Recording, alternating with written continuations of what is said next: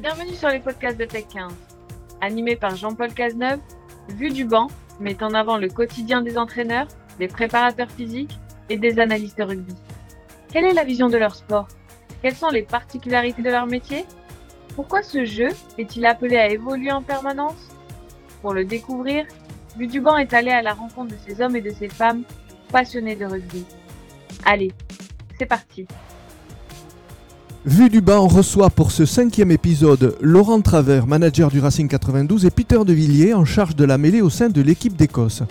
L'actualité de ce tournoi des Six Nations nous amène en effet à nous intéresser aux échanges entre un club et une équipe nationale à propos de ces joueurs qui passent à plusieurs reprises dans une saison du club à leur sélection nationale. Comment s'organisent ces échanges Sur quelles données s'exerce-t-il? Le suivi du joueur ou de la joueuse est-il ponctuel ou se prolonge-t-il sur l'ensemble de la saison? Cette communication entre entraîneurs concernés comporte-t-elle des limites ou au contraire, le joueur reste bien au centre des préoccupations à la fois du club et de la sélection? Nous tenterons de prendre des exemples concrets sans trahir de secrets bien entendu. Laurent Travers, Peter De Villiers, messieurs bonjour. Oui, bonjour. Bonjour Jean-Paul. Et avant tout, merci de participer au podcast de Tech 15 en plein milieu de la saison. Laurent, je crois tout de même que tu souffles un peu cette semaine? Oui, oui, euh, j'ai la chance d'avoir, euh, après 12 matchs d'affilée, de pouvoir euh, donner une, semaine de, régénération à l'ensemble des joueurs, mais aussi à l'ensemble du staff. Donc voilà, j'ai le privilège de pouvoir revenir un peu dans, sur mes sources dans le Périgord. Peter De Villiers, en revanche, on est en plein tournoi destination avec cette belle victoire à Twickenham pour démarrer le tournoi, c'est pas mal. Ça, ça, fait toujours plaisir de, de, commencer avec un match gagné à l'extérieur. Euh, notamment à Twickenham où c'est jamais c'est jamais facile. Donc euh, très content de ça. Maintenant, on a aussi souvent euh, souvent sur la deuxième journée, on a on a fait des faux pas dans le passé. Donc à nous de de rester quand même bien concentré, de faire mieux que le passé. Ouais, de rester prudent. On comprend bien la problématique des entraîneurs par rapport à ces allers-retours permanents de joueurs entre le club et leur équipe nationale. Est-ce que c'est compliqué à gérer, Peter? Oui, euh, notamment pour euh, les joueurs qui évoluent dans, dans le championnat anglais. Euh, le championnat anglais, c'est plus, plus difficile, il y a un cadre à respecter. Et donc ces joueurs-là euh, rentrent souvent, ceux qui ne sont pas dans le, dans le groupe de match, rentrent en fin de semaine dans leur club pour être disponible pour, pour jouer. Évidemment, un joueur qui, qui, qui n'a pas pu s'entraîner début de semaine euh, avec son club et qui rentre dans l'équipe pour jouer le week-end, ce n'est jamais facile et ça peut, ça peut des fois créer certaines frustrations pour des, des entraîneurs de club, par exemple. Laurent, plus facile en France? Plus facile. Euh, je pense que la problématique, comme l'a très bien expliqué euh, Peter, mais, mais, la problématique, elle est pour toutes les parties, c'est-à-dire partie joueur, partie club, partie euh, fédération. Donc nous, en plus, sur le côté, sur le côté euh, entente, en fait accord qu'il y a eu entre la FFR et la Ligue nationale professionnelle, ça a été de mettre à disposition un peu plus de joueurs, euh, notamment pour aborder la Coupe du Monde qui aura lieu en France. Donc, il était important que les clubs participent euh, en espérant qu'il y ait une réussite au bout, participent vraiment à la préparation à la Coupe du Monde. Donc, on le fait déjà depuis deux ans, c'est-à-dire qu'on libère 42 joueurs par rapport à d'autres nations qui en libèrent beaucoup moins, mais on les libère aussi beaucoup plus longtemps. Euh, les joueurs sont protégés puisqu'ils ont en plus des matchs euh, de tournois destination, ils sont protégés les semaines d'avant, ainsi de suite. Donc tout ça, ça n'existait pas. Donc ça a amené bien sûr des contraintes supplémentaires, mais les contraintes sont pour les clubs et pour les joueurs, mais aussi euh, indirectement, c'est dans un but de faciliter la réussite de, du rugby français de l'équipe nationale. Donc ça, on y est tous partie prenante et en accord avec ça. Mais c'est vrai que ça n'empêche pas que ça amène une problématique supplémentaire, c'est que en plus des matchs des équipes de France, euh, il y a d'autres matchs qui sont euh, sur lesquels les joueurs ne peuvent, sont aussi protégés. Ce qui n'est pas le cas, comme l'a dit très bien Peter, ce qui n'est pas le cas avec les joueurs euh, écossais qui jouent en Angleterre, mais aussi avec les joueurs écossais qui peuvent jouer en France, puisque moi j'ai le cas avec Finn Rossel. Euh, ben moi, si je l'ai à disposition, il n'est pas protégé comme peuvent l'être les joueurs de l'équipe de France. Donc, on se retrouve par moment beaucoup plus, avec beaucoup plus de contraintes sur les joueurs pour les clubs, hein. Euh, beaucoup plus de contraintes avec les joueurs issus pour l'équipe de France, qui vont aller avec l'équipe de France, que issus des autres fédérations. Ça, c'est déjà le premier point. Ensuite, ce qui est sûr, c'est qu'il est important de tenir compte de, des trois parties. Si on regarde que la partie club, que la partie fédé, on oublie la partie la plus, quasiment la plus importante, c'est le joueur. Et donc, euh, comme, comme le dit très bien et comme on le fait énormément, que ça soit avec l'équipe de France, que ça soit aussi avec les autres fédérations, notamment moi pour l'Écosse, où on échange de savoir le joueur, euh, le temps de jeu, est-ce qu'on peut le faire opposer, est-ce qu'on ne peut pas, les contraintes du club, les contraintes aussi de la Fédé.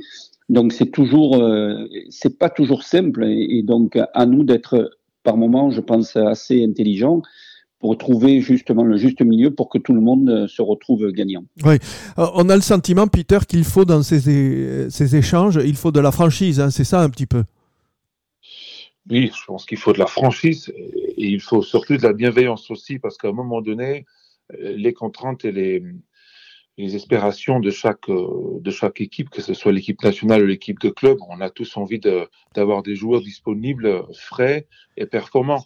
Et c'est là où ça devient des fois compliqué parce qu'entre-temps, les joueurs doivent aussi maintenant s'entraîner d'un côté, voyager au milieu de semaine pour aller s'entraîner de l'autre côté aussi. Et du coup, la charge, la charge euh, d'entraînement sur le joueur et le, stress d'un voyage ou d'un sommeil un peu moins bien, moins bien réussi peuvent amener, peuvent amener des, des contraintes euh, supplémentaires sur les joueurs. Laurent vient de nous expliquer qu'en France, ça avait beaucoup évolué et que maintenant, c'était, en tout cas pour le sélectionneur national, mais aussi pour, le, pour l'entraîneur de club, que c'était vraiment confortable comme système. Par exemple, euh, Peter, avec ces trois joueurs importants pour toi qui jouent à Exeter, je pense à Stuart Hogg, à Richie Gray et à Skinner, est-ce que avec ce club anglais d'Exeter, tu as de bons échanges? Oui, on a, de, on a de bons échanges avec, euh, avec, tout, avec tous les clubs pour, pour l'instant. Et, et, mais il y a aussi, ce qui, ce qui facilite les choses, c'est qu'il y a une, une charte qui existe, il y a une compréhension qui existe, donc il y a, le cadre est là. Le mm. cadre est là et, et, tout le monde respecte ce cadre. Donc ça, ça rend les choses euh, assez faciles, on va dire, pas forcément euh, mieux pour l'un ou l'autre, mais au moins le cadre est là et tout le monde, et tout le monde adhère. Oui, il faut, que, il faut que ce soit gagnant-gagnant. Hein. Est-ce que, euh, Laurent, c'est le monde professionnel qui, d'une certaine manière, a, obligé euh, les entraîneurs et les sélectionneurs à ce, à ce suivi permanent?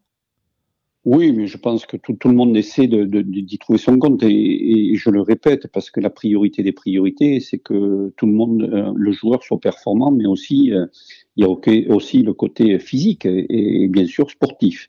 Donc à partir de là, il est important qu'il y ait des accords qui soient mis en place et que tout le monde s'y tienne. Alors après, euh, c'est toujours facile euh, quand on écrit, mais après ça l'est beaucoup moins dans la pratique parce que parce que le quotidien fait que il y a les pressions des résultats, il y a la pression sportive aussi qui rentre en ligne de compte, il y a les blessures des joueurs parce qu'on peut avoir prévu de dire ben non il jouera pas, mais il suffit que la personne ou les deux personnes qui peuvent jouer euh, au, même poste soient blessées, donc ça met en difficulté le club. Donc il est important que il y a pas mal de choses qui rentrent en ligne de compte et comme l'a aussi euh, bien expliqué, il y a aussi les voyages. Ça paraît pas, mais ça, ça, mmh, ça aussi.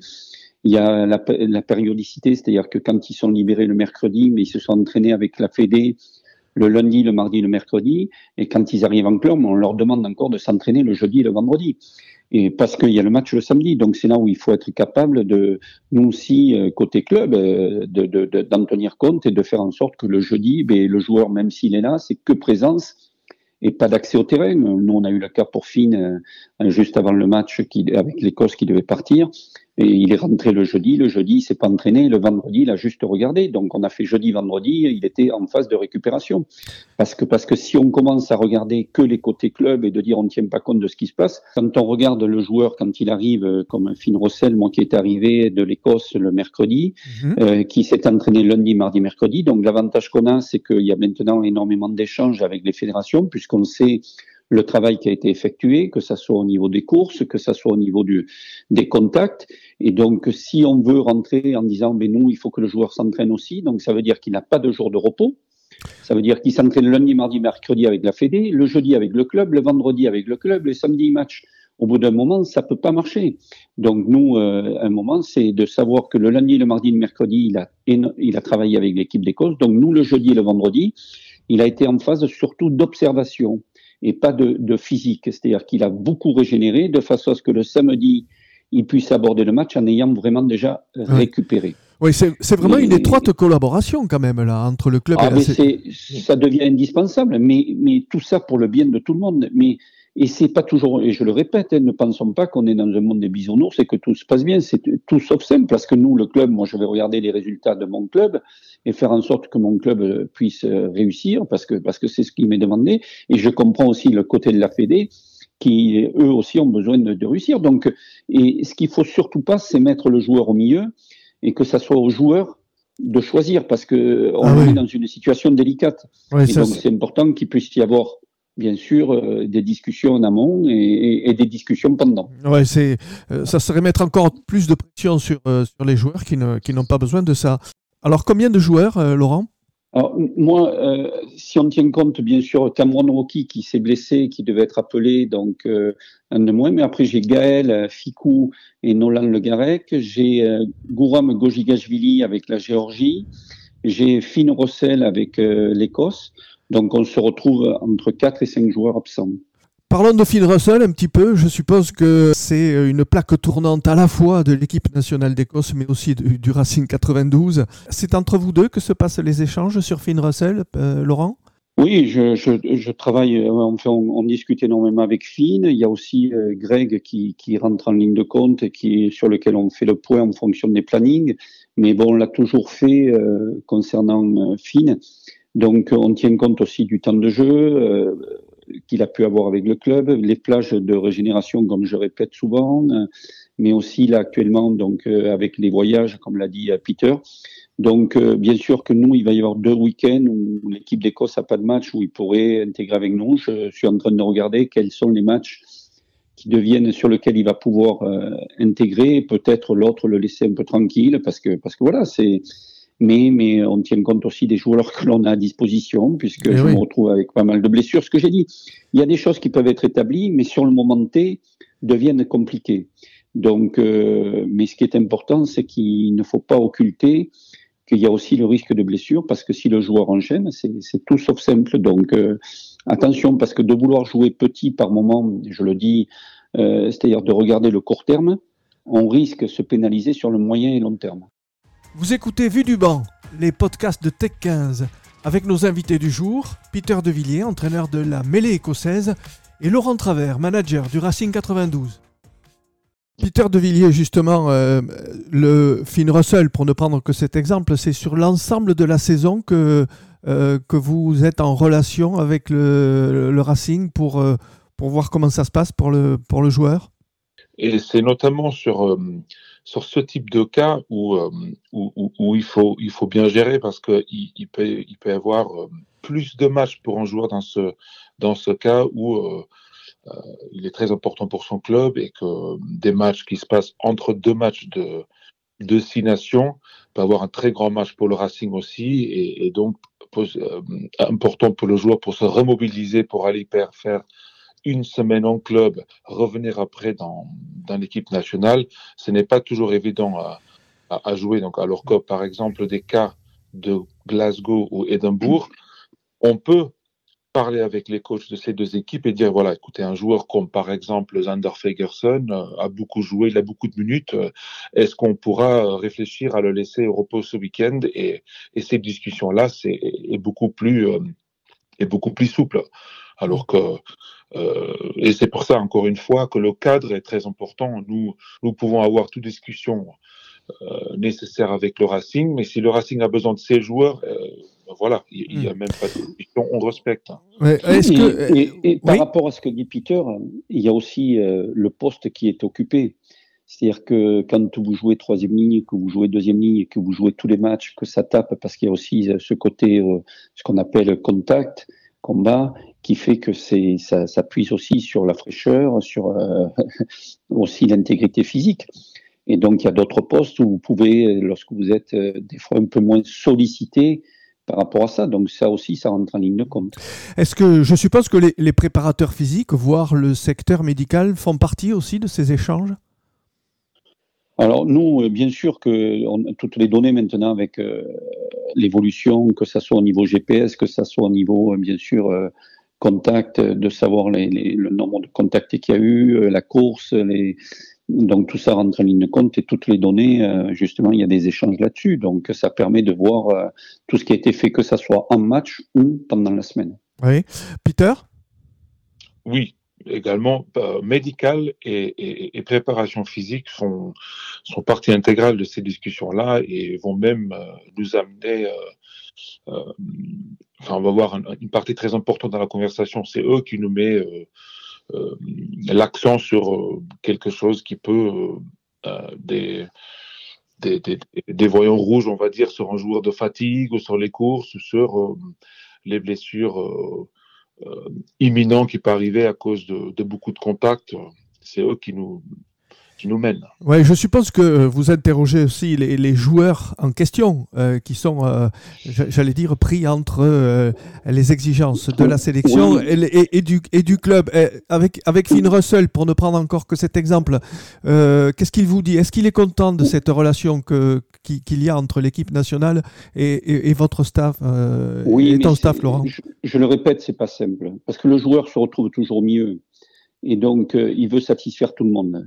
Et donc, euh, ce qu'il faut éviter, c'est que ce soit lui qui se retrouve au milieu, qui soit obligé de prendre des décisions.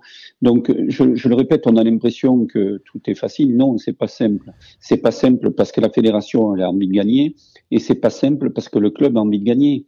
Et que donc, arrivé à un moment, il y a automatiquement des contraintes. Et il faut pas que ça soit aux joueurs de décider parce qu'on le met dans une situation inconfortable. S'il décide pour le club, la Fédé va dire c'est pas normal. S'il décide pour la Fédé, le club il va dire que c'est pas normal. Mm. Donc à partir de là, il faut éviter de rentrer dans ce jeu-là. Nous, c'est de regarder et d'essayer de le faire. Et comme l'a très bien dit Peter, c'est que par moment, nous, club, on va, on va dire oui, on va faire comme ça, mais si on se retrouve contraint, euh, on ne pourra peut-être pas faire autrement et on va changer d'avis euh, parce qu'on se retrouve euh, en contrainte par rapport au match qui arrive et qui devient essentiel pour, pour le, club aussi. Donc, il y a des moments où on va prévoir et on va l'anticiper ce qu'il ne faut pas, c'est mettre le joueur en porte-à-faux, que ça soit lui de décider. Non, parce que là, à partir de là, c'est là où ça devient une contrainte supplémentaire. Et c'est, ça devient, lorsque vous demandez au joueur de décider, ça le met en porte-à-faux et ça peut être justement ce qui peut déclencher une blessure. Oui, justement, Peter, euh, Finn Russell, qu'est-ce qu'il vous dit? Il est content de, de, de, la relation que vous entretenez, euh, vous, le staff écossais, avec euh, celui du Racing 92 Il est satisfait de la façon dont ça marche? Oui, Finn, aussi a, décidé de, prendre cette option qui, est de jouer à, l'étranger. Donc, il, sait que c'est quelque, c'est, quelque chose qui lui plaît. et donc, il, il, assume aussi ça. Ça fait partie aussi du monde professionnel. Laurent, imaginons le cas de figure où Peter te demande d'essayer Finn Russell au poste d'arrière en top 14 parce que Townsend, l'entraîneur en chef écossais, voudrait l'utiliser en 15 avec la sélection écossaise. Comment réagis-tu? Je réagis, j'écoute, j'écoute, j'entends, je, regarde si c'est réalisable. Par contre, moi, je vais vais pas, c'est clair, je vais éviter de, faire, si je peux le faire et que ça puisse rendre service aussi au club, je le ferai. Mais la priorité des priorités, mon poste, c'est surtout que mon club et mon équipe du, du, du Racing fonctionnent bien. Donc, je, dans la mesure du possible, je le fais. Sinon, je regarde en priorité ce qui est bien pour le club. Ouais. Euh, jusqu'où peut aller l'échange d'informations euh, Jusqu'au plan psychologique euh, Par exemple, est-ce que tu es en mesure de dire attention, Finn Russell en ce moment, il n'a pas trop le moral je sens qu'il a un doute. ça va jusque-là dans les échanges? Oui, mais c'est pareil avec l'équipe de France. Hein. on, on, échange, on doit être capable, Fabien, donc téléphone, on fait le point, on regarde. Mais je pense que c'est exactement pareil au niveau euh, de l'Écosse avec euh, les joueurs anglais de Exeter. Mais, mais bon, on le voit vite. Si le joueur est performant en club, eh il va être beaucoup plus euh, libéré dans sa tête. Si le club fonctionne pas très bien, eh bien, il est important que la Fédé, euh, elle aussi, rentre en, en, en, ligne de compte et le prenne en ligne de compte et l'accompagne. Et inversement, c'est-à-dire qu'il peut arriver que quand un joueur revient en club, ça lui soit une bouée d'oxygène parce que parce qu'avec euh, la fédération ils n'ont pas eu de, de résultats et lorsqu'il revient en club ça lui fait du bien.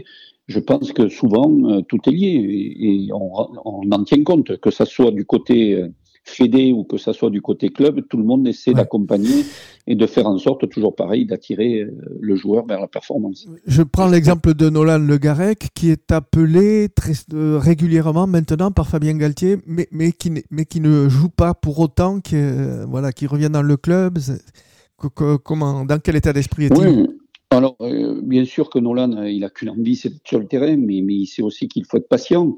Il est jeune, euh, alors c'est pas parce qu'on est jeune qu'on ne doit pas être impatient. Il est, il est impatient, il a envie d'y être, mais à lui de faire ce qu'il faut au quotidien, parce que le jour où ça va se présenter, il faudra qu'il soit prêt. Bien sûr. Et donc ça, il le sait. Et donc c'est un accompagnement qu'il a, bien sûr, je pense, du côté de la Fédé.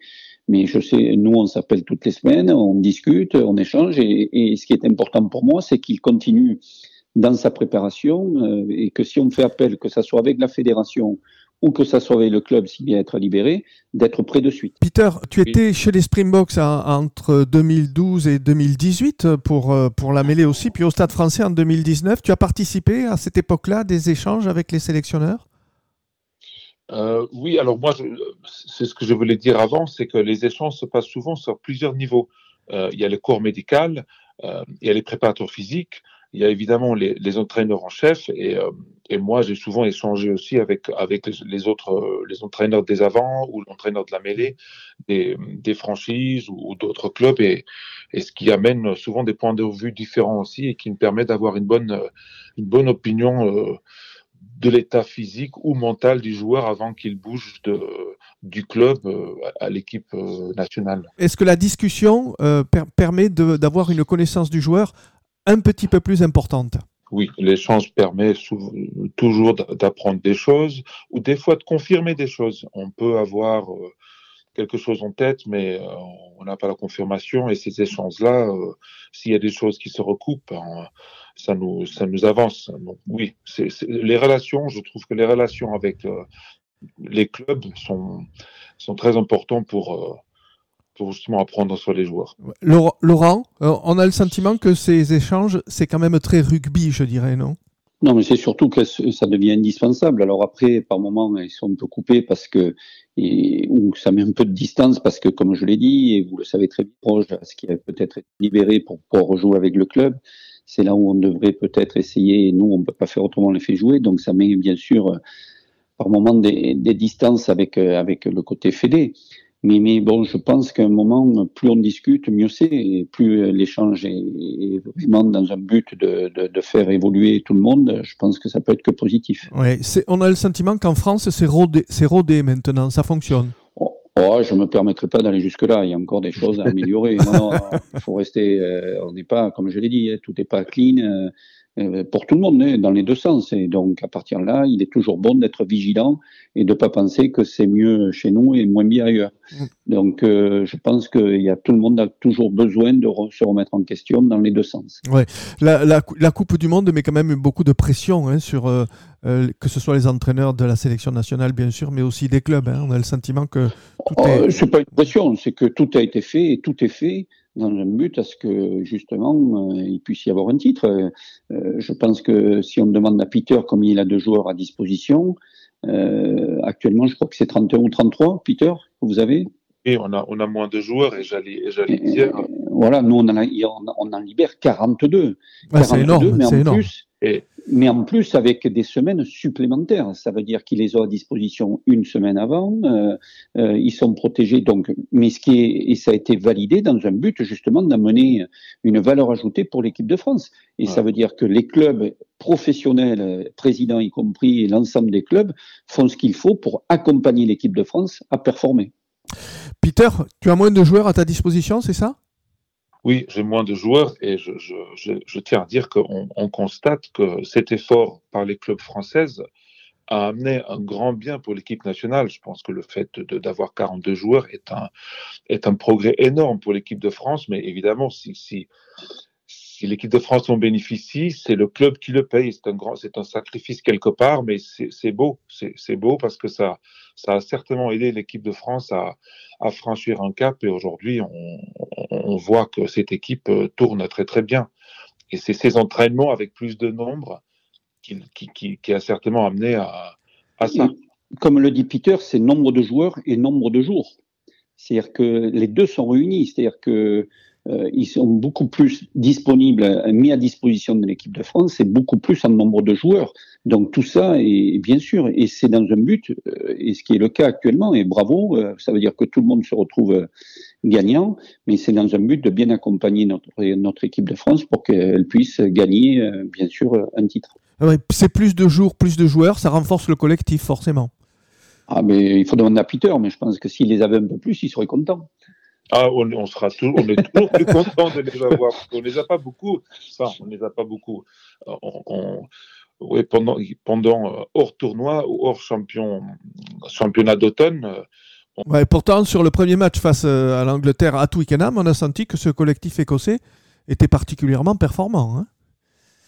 oui, on a, on, a, on a profité de, d'un stage une semaine avant aussi, avant la semaine du test match, on avait déjà un, regroupement des joueurs. Et là, par exemple, euh, on a changé notre semaine euh, d'entraînement récemment pour s'entraîner euh, lundi, mardi, mercredi, avoir le jeudi off, parce que du coup, on peut plus profiter de nos joueurs de club hors Écosse de cette journée de plus pour les avoir parce qu'ils rentrent, ils rentrent le jeudi en club.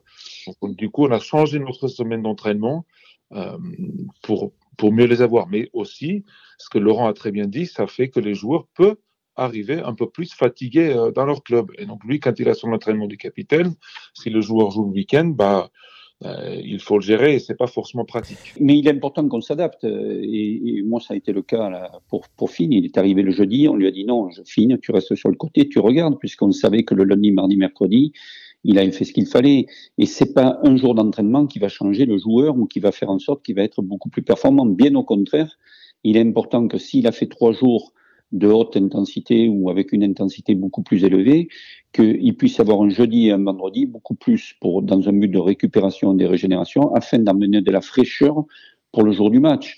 Et la fraîcheur fait qu'il sera plus performant et qu'il y a un risque de blessure moins élevé. Donc tout ça rentre en ligne de compte et il est important que nous, on sache ce qu'il a fait et comme le, la Fédé sache ce qu'il a fait avec le club, de façon à ce que tout le monde puisse euh, avancer et le faire dans bonne intelligence pour, pour, pour le bien de chaque équipe et du joueur. En fait, il faut arriver à gérer le fait qu'il y a trop de matchs dans le rugby, c'est ça, Laurent? Non, je me permets. Alors là, ça serait, on rentre dans un débat qui, qui est hors de notre euh, compétence parce que moi, je reste focus sur, euh, sur le, bien sûr, le, ce qui nous, ce qui nous intéresse à la, compétition. Après, il y a des dirigeants qui sont là pour décider le nombre de matchs, le championnat que l'on doit avoir, le nombre d'équipes. Euh, ça serait, alors bien sûr qu'on va dire, euh, quand on est joueur, euh, ils ont l'impression, et ce qui est tout à fait légitime, que des fois ils jouent trop. Il y en a d'autres qui vont dire qu'ils jouent pas assez. moi, quand je suis entraîneur, je vais dire, quand il me manque autant de joueurs et que j'ai autant de blessés, je vais dire, il faudrait jouer un peu moins. Voilà, on, on va tous, mais ce qui est important, c'est qu'il y a des gens qui sont là pour décider de façon à ce que notre sport soit le, plus valorisé possible, que notre championnat du top 14, puisque moi je suis dans le top 14, soit le plus intéressant et attractif pour les joueurs, pour les clubs, pour les téléspectateurs et spectateurs. Donc à nous d'être euh, voilà et focus, mais je pense qu'il y a des gens qui sont assez, euh, qui sont là pour de, décider de savoir ce qu'il faut faire, et nous, moi, je dois rester euh, focus sur ce qui m'intéresse, c'est-à-dire le terrain et, et le suivi des joueurs. Peter, ton avis sur la question? Je pense que Laurent a tout dit et très bien dit. Je, peux, seulement rajouter que c'est le cadre qui est négocié qui, doit nous mener, qui doit être respecté. heureusement qu'il y en a et il faut continuer sur cette ligne-là, des cadres que tout le monde respecte. Merci à tous les deux. On en sait désormais un peu plus sur l'aspect collaboratif de votre métier d'entraîneur dès lors qu'il s'agit d'assurer le suivi d'un joueur appelé à partager son temps entre le club et la sélection nationale. Merci à tous les deux. Bon courage à tous. Ciao, ciao. Ciao, ciao, ciao. Au revoir. Merci beaucoup à toutes et à tous d'avoir écouté notre podcast. Celui-ci vous a plu? N'hésitez pas à le partager et à vous abonner sur les réseaux sociaux de Tech15 pour ne louper aucun épisode. Vue du banc vous retrouve très vite avec de nouveaux invités.